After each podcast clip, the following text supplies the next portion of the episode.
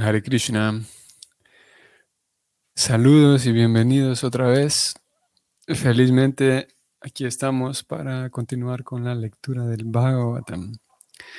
Hoy vamos a leer texto 31, texto 32, posiblemente más, pero al menos esos dos vamos a leer hoy. Om Namo Bhagavate Vasudevaya. Om Namo Bhagavate Vasudevaya. Om Namo Bhagavate Vasudevaya. Eshakim nibrite nibrita shesham karano militekshana mrisha samadhira hotsbit kim nusyat ksatravandubin. La traducción es la siguiente. A su regreso, ah, perdón, aquí estoy en 31, me da la impresión de que primero es el 30 el que vamos a leer. Sí, primero 30 y luego 31. Satu Brahma Risharam Se Gatasum Uragam Rusham Vinirgacham Danuskotyam Nidhaya Purangagatam. Mientras se iba, el rey, insultado de ese modo, recogió con su arco una serpiente sin vida y la puso con rabia sobre el hombro del sabio. Luego regresó a su palacio.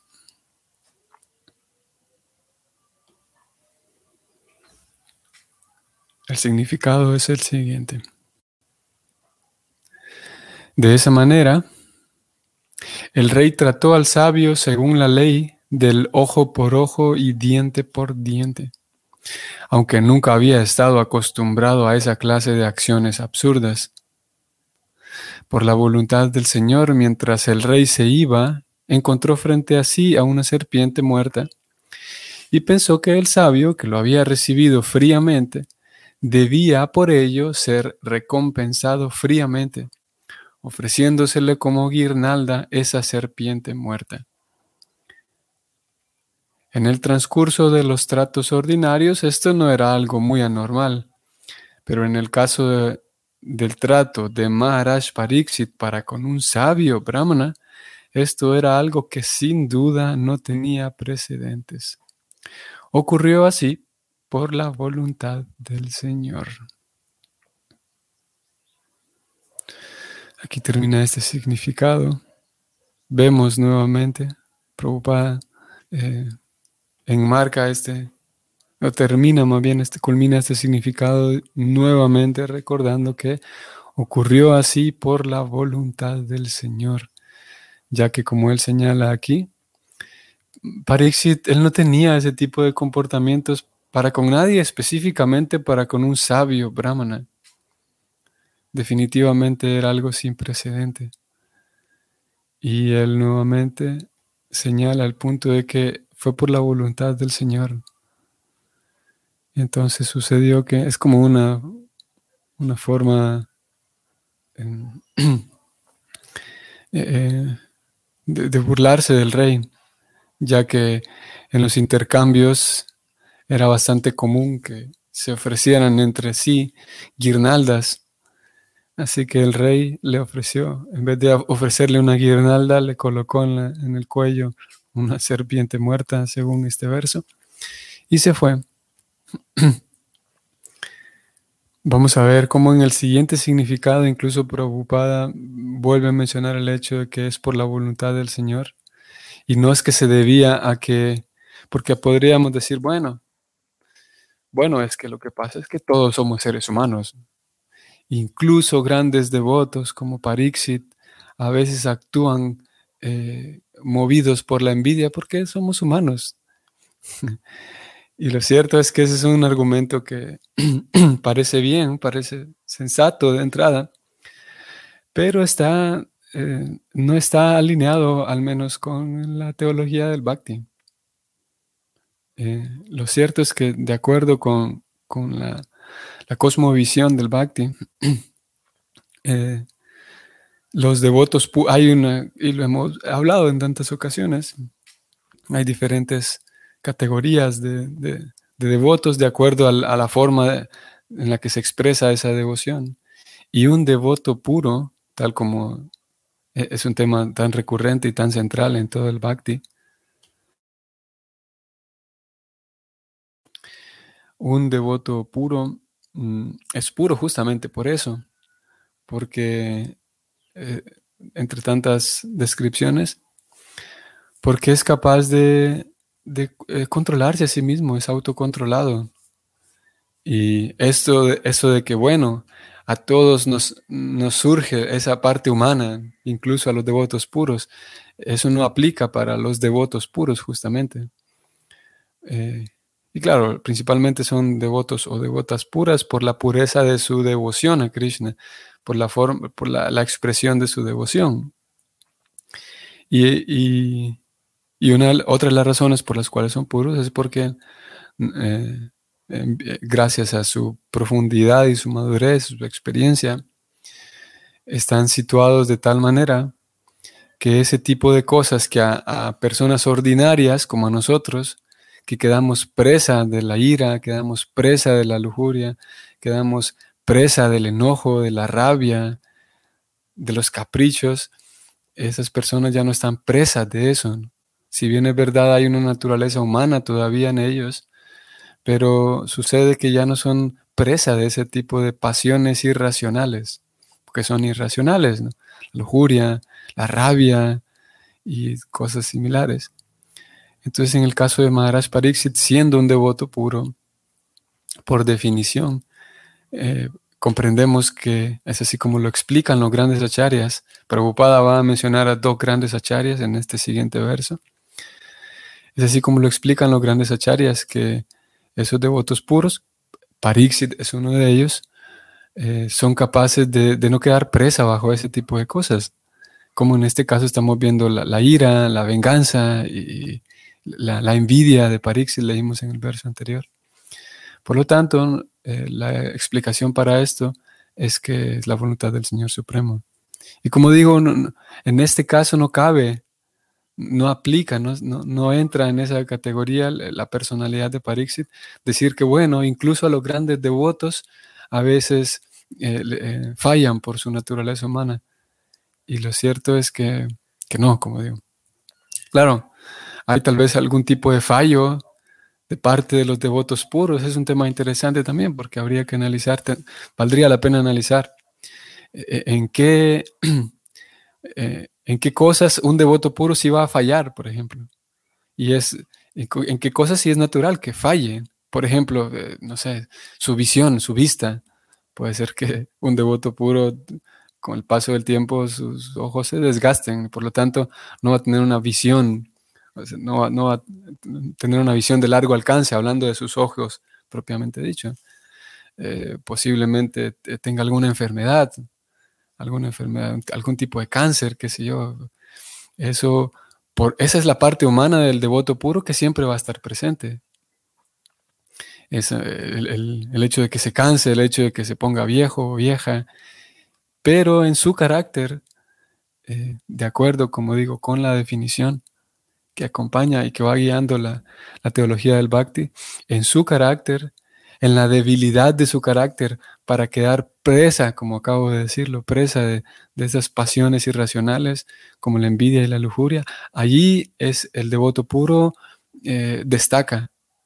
Allí sí lo vamos a ver que, que es diferente. Ahí no vamos a encontrar eso de que es que a todos nos gana la naturaleza humana, porque la carne allí no aplica para ellos sí aplica, como digo, la naturaleza humana, sí está presente en los devotos puros, en su parte física, digamos, en, su imperfección física, en, sus enfermedades, por ejemplo, allí sí. Pero no en, nuevamente, no en caer presa, esto es importante también porque eh, podemos ver la, la, la vida misma de Prabhupada, o, al menos la vida misma de Prabhupada, siendo el líder de, la misión que fundó. Y, y, lo vemos en algunas ocasiones también actuando. No lo vemos todo el tiempo solamente sonriendo. También es importante y es interesante ver esas diferentes facetas de los tratos de Sila Prabhupada con sus discípulos, con familiares de sus discípulos que no eran discípulos suyos, o con eh, eh, religiosos, con, religiosos de, alguna otra disciplina, con líderes políticos, líderes, con profesores, como él conducía, se conducían. En general siempre mantenía la cordialidad y en ocasiones con sus discípulos principalmente, en ocasiones sí expresaba una, eh, una, cantidad de ira, por ejemplo, y de enojo, y analizando un poco el comportamiento de él, podemos comprender que si bien es verdad hay una expresión de, enojo, y lo, vemos, lo podemos ver en su persona, hay una expresión de enojo, que es diferente a quedar presa del enojo, es diferente a que ah, me enojé con alguien y de allí todo el día en adelante pasé frustrado, enojado y eh, eh, me enojé con una persona por algo que hizo o algo que no hizo. Y con todas las demás personas que encuentro durante el día tengo eh, cara irritada y te estoy irritable con todos. E, eso sería un ejemplo de cómo quedar presa de la ira. En el caso de, de Prabhupada es interesante como en algunas ocasiones discutía o, o, regañaba muy fuertemente a algunos de sus discípulos para en el minuto después, ni siquiera, eh, a veces estaba discutiendo en la misma habitación, regañando fuertemente, así con mucho enojo a uno de sus discípulos para corregir algo que el discípulo tenía.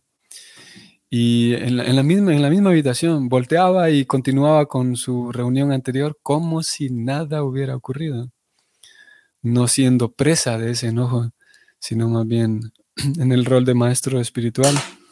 Eh, usando esa herramienta del, enojo para corregir en algunas ocasiones cuando hacía falta y cuando él consideraba necesario corregir así fuertemente a su, a su discípulo, a su discípula. Eh, eso es interesante y por otro lado también muy contrastante a, esta, a esos episodios de, de enojo así eh, expresado muy claramente.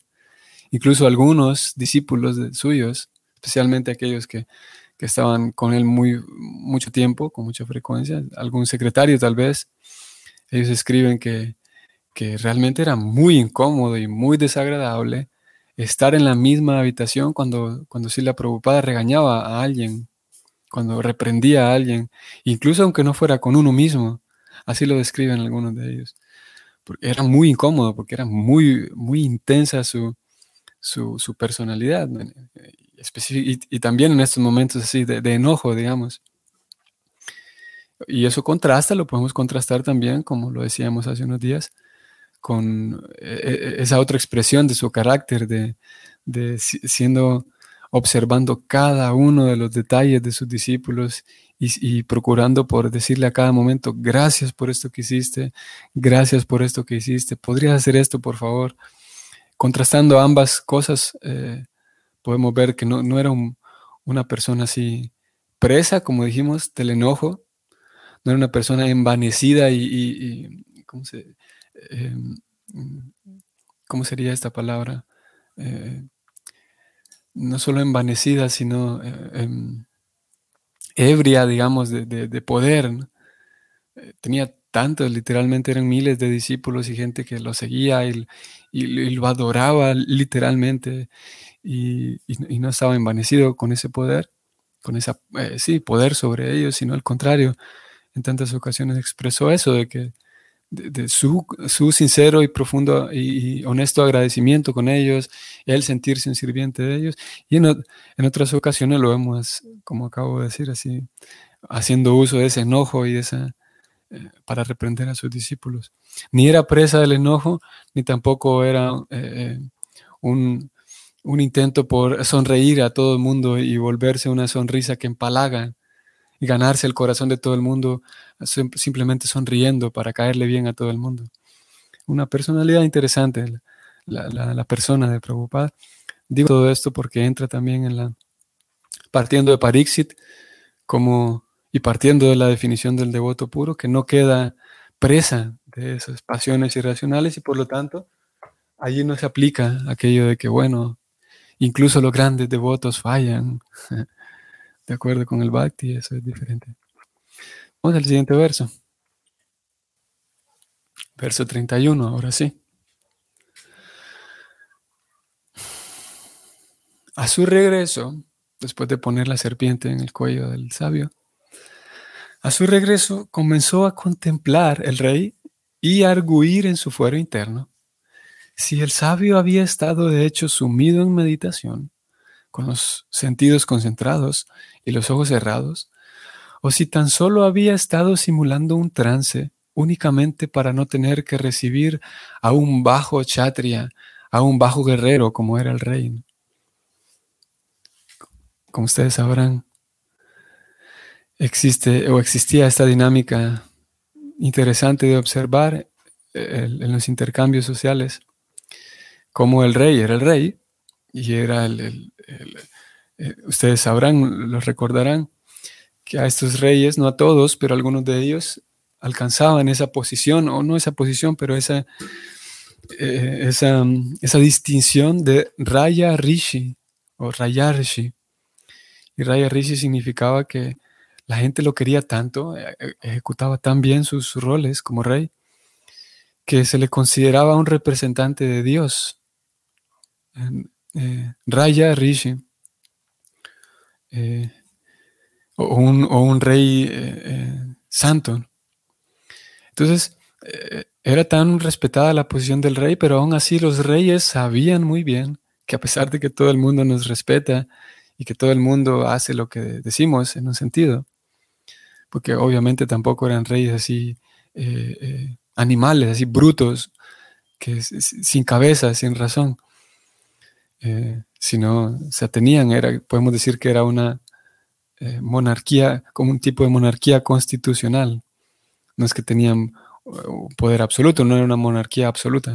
Bueno, pero los reyes entonces eran conscientes de que a pesar de nosotros ser las personas más respetadas, hay un grupo de personas más importantes que nosotros, que son los sabios, que son aquellos dedicados a la educación, eh, son aquellos dedicados al sacerdocio, son aquellas personas dedicadas a, Dios por entero.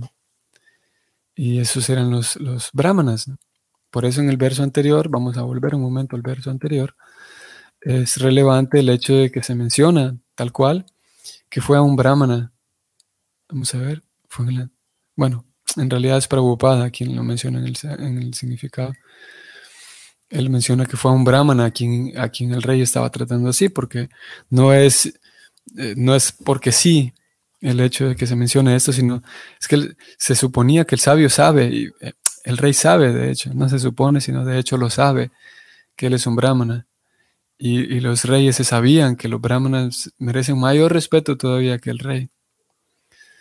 Así que comenzó a, pensar para sí mismo si de repente el sabio simplemente no había querido recibir a un bajo guerrero como lo era él en calidad de rey. Vamos al significado.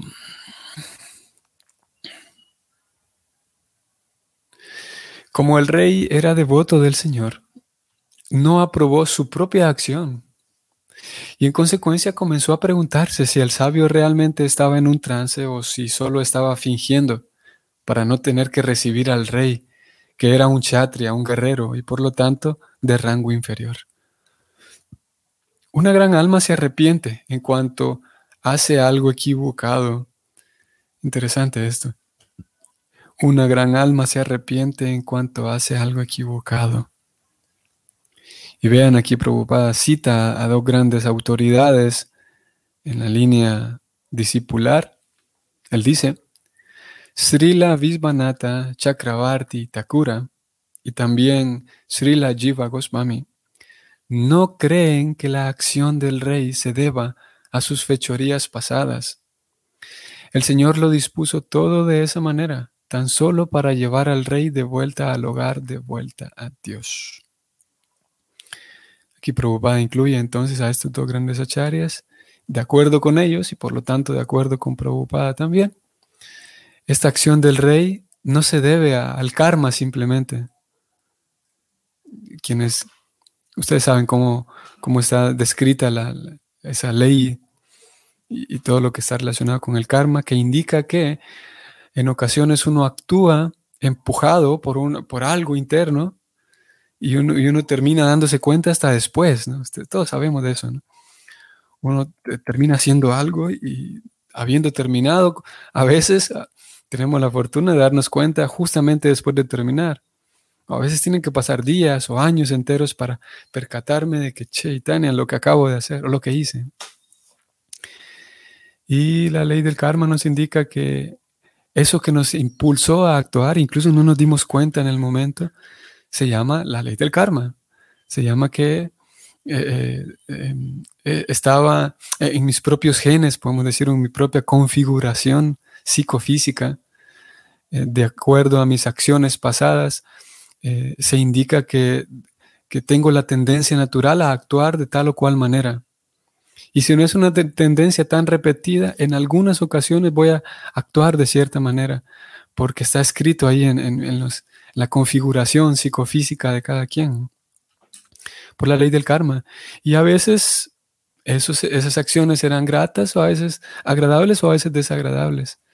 A veces esas acciones son, por ejemplo, habilidades que tenemos que son tan agradables y que, y que no tuvimos que hacer mucho para, para tenerlas, como alguien que es, es muy natural dado, por ejemplo, a las artes o es muy natural dado a diferentes habilidades. Eso indica que la ley del karma lo, configuró en, nuestra persona, porque lo, entre comillas, lo merecíamos. Y lo mismo algo negativo, algo desagradable. Actuar de cierta manera, eso es por la ley del karma, porque estaba ahí. Es algo que nos desagrada, pero algo nos empuja a actuar así. En el caso de Parixit, alguien podría decir, bueno, es el karma de Parixit, o el karma del sabio, pero lo cierto es que nuevamente preocupada que dice, no se debe a la ley del karma, sino que a que Krishna quería, y él agrega algo aquí interesante, que ya lo había, en realidad ya lo había introducido hace unos versos atrás, y él dice que es que el Señor quería llevar de vuelta al hogar a Parixit, era para beneficiar a Parixit. Continuamos leyendo que Prabhupada sigue hablando aquí de, de, de eh. Ah, bueno, pero hay una pregunta. Saludos, Jesús Matilde. ¿Hasta qué punto somos responsables de nuestros actos? ¿Y hasta qué punto Krishna interviene? Pues nada ocurre sin su aprobación. ¿Cómo saberlo? Bueno, como, como la, la Gita lo resuelve, es que en la medida en la que uno, a ver, en la medida en la que un alma está solita, solita en el sentido, así como un niño que le dice al papá o la mamá, déjeme yo solo, aquí voy. saben, ¿no? Que, es parte del parte natural de que uno, el niño quiere darse cuenta que él solo puede. Y le dice al papá que no, déjame que yo solo puedo. Entonces, en la medida en la que el alma quiere estar sola y, se piensa que está sola, es responsable de sus actos, de todos sus actos. Y de todos sus actos y de todas sus omisiones también es responsable. Y en la medida en la que Krishna dice, eh, tal vez el verso más famoso de Krishna, el verso culmine, eh, en el que culmina la Gita, Krishna dice que Sarva Dharman Parityaya, que si te entregas a mí, entonces yo me hago responsable de tus actos, de, de tus, de lo que te corresponde. Porque en y en eso consiste justamente nuestra lectura a diario y cada uno de ustedes tiene su, su vida eh, privada y su, forma de ofrendar a Krishna, su vayan, su, forma de, agradar a Dios.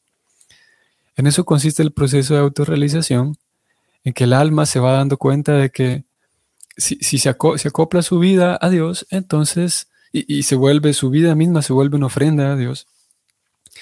Entonces, por esa misma acción de volverse, volverme yo mismo una ofrenda a Dios, entonces Dios se hace responsable de, de mis actos, podemos decir, y de lo que me corresponde. Y obviamente alguien podría decir, bueno, yo me voy a entregar a Dios, Él se va a hacer cargo y yo voy a seguir haciendo tonterías. Ese esquema es, no funciona. Si alguien quiere probarlo, pues adelante. Pero de entrada vemos que esa ecuación no funciona, porque justamente para poder entregarse a Dios hay que limpiarse de la, de la mentalidad sinvergüenza. Si alguien preocupado hablaba de eso. Si alguien quiere ser un sinvergüenza y decir, bueno, cuando uno se entrega a Dios, Dios se hace cargo de uno. Por lo tanto, me entrego a Dios y sigo haciendo tonterías. No, no, no, funciona esa ecuación. Entonces, eh, en eso consiste el proceso, en ir gradualmente entregándose, entregándonos. Y entregarse significa actuar para el placer de Dios. Sigo cuidando de mis hijos, sigo cuidando de mi escuela, sigo cuidando de mi casa, sigo cuidando de mi salud, sigo haciendo la misma persona, pero en todos mis actos, eh, mi conciencia es que hago, me esfuerzo mucho para para agradar a Dios, incluso en el acto de cuidar de mi salud, incluso en el acto de cuidar de mis hijos. Es mi ofrenda a Dios cuidar bien a mis hijos. Y eh, en, esa medida, en la medida en la que avanzamos, entonces quien se hace cargo es Krishna. Ahora, mientras mm, hay alguien que no se ofrenda a Krishna, eh, todo le corresponde al, alma. Krishna dice en la Gita de que eh, yo estoy con, con cada alma pero yo no soy responsable, dice Krishna, de lo que cada alma hace, porque en fin de cuentas cada quien es, libre, toma sus decisiones. Y Krishna dice, si bien es verdad, yo tengo que, como usted lo dice aquí, Jesús Matilde, ¿cómo es eso de que si Dios no, nada sucede sin que Dios lo permita? Pero entonces, ¿cómo es que suceden cosas desagradables? Quiere decir que Dios lo permitió. Y Krishna dice, si bien es verdad, eso es, cierto, pero eh, la verdad es que yo no soy responsable de las cosas malas que alguien hace, dice Krishna. Eh, eh, yo estoy ahí en el corazón, sí, pero en fin de cuentas la responsabilidad de la persona, él, él se gana su felicidad y se gana su, aflicción. Y, y, sí, en eso consiste. Entonces, ¿cómo, cómo saberlo?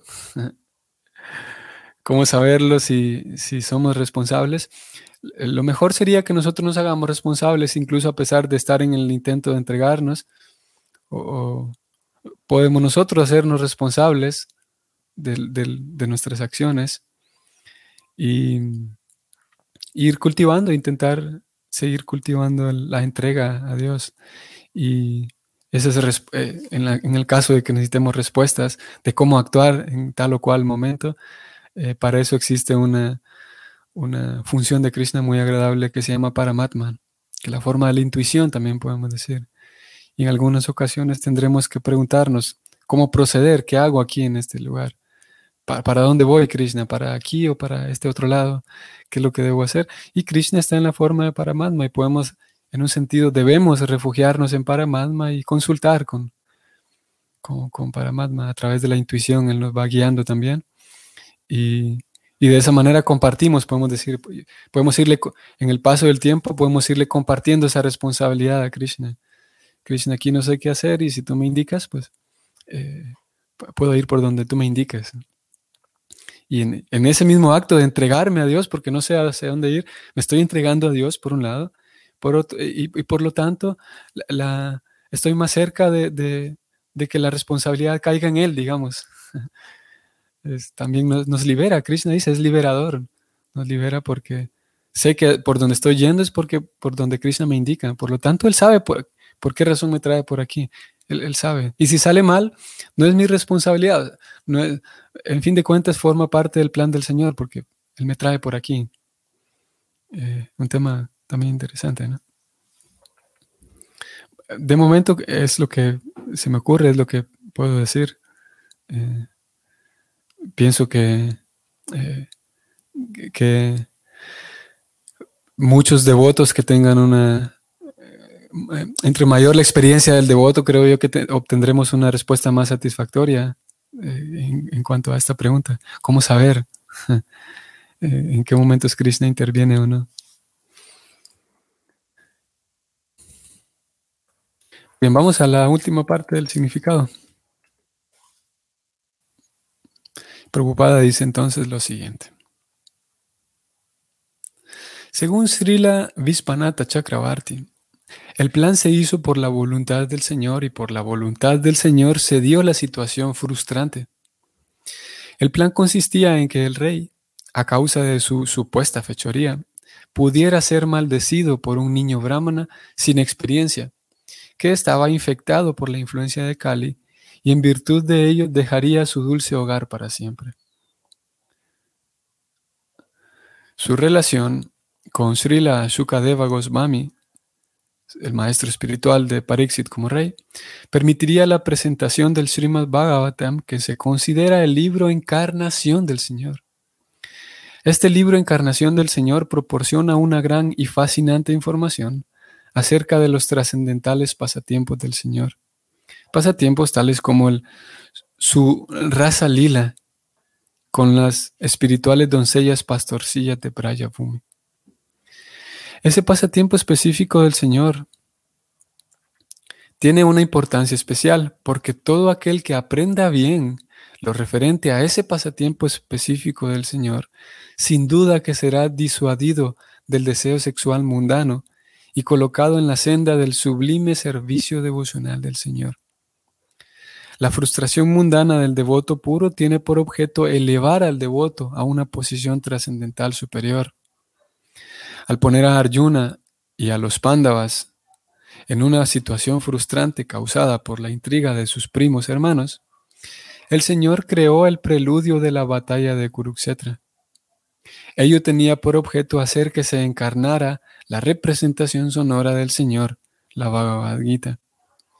Así que al poner al Señor, perdón, al poner al rey Pariksit en una situación difícil, se creó la encarnación del Srimad Bhagavatam por la voluntad del Señor.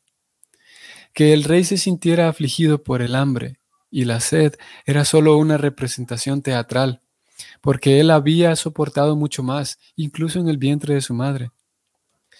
Él nunca se perturbó por el calor radiante del Brahmastra lanzado por Asvatama. La afligida condición del rey era ciertamente algo inaudito.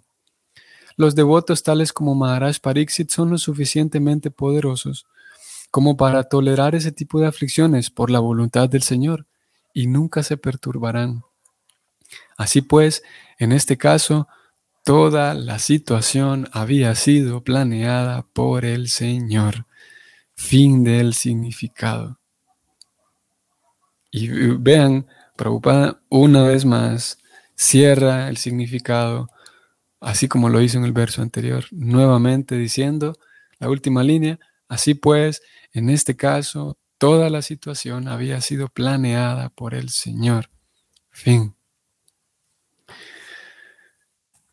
Eh, un tema interesante también lo que Prabhupada agrega en este segundo parágrafo, porque pudiéramos decir, bueno, yo miren lo que acabo, de hacer, acabo de hacer algo desordenado, que yo sé que está desordenado, pero fue el plan del Señor.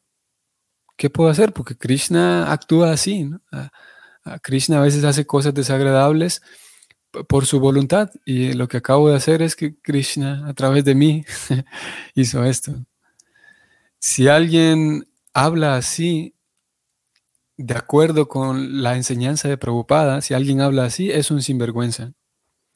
Si la Prabhupada en algunas ocasiones, en varias ocasiones, describió, eh, por un lado, con sus palabras y por otro lado, con su ejemplo, que como dijimos hace rato, no, se puede ser un sinvergüenza y al mismo tiempo ser un devoto de Dios, una devota de Dios.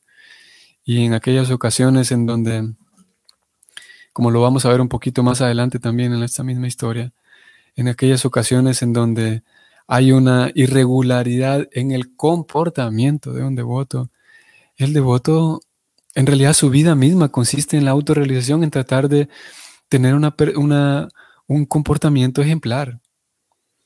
Y si en algún momento tiene la, la ¿cómo sería? Sinvergüenzura de refugiarse en la filosofía para decir que lo que acabo de hacer está mal, pero es que a veces Krishna actúa así a través de un devoto. Si, si actúa de esa manera, si se refugia en la filosofía para eso, preocupada en algunas ocasiones se refirió a eso como un acto de sinvergüenza, porque el devoto mismo se hace cargo de sus, de sus errores. El devoto mismo se hace cargo de, su, de sus... y sabe muy bien que el proceso consiste en limpiar su persona también.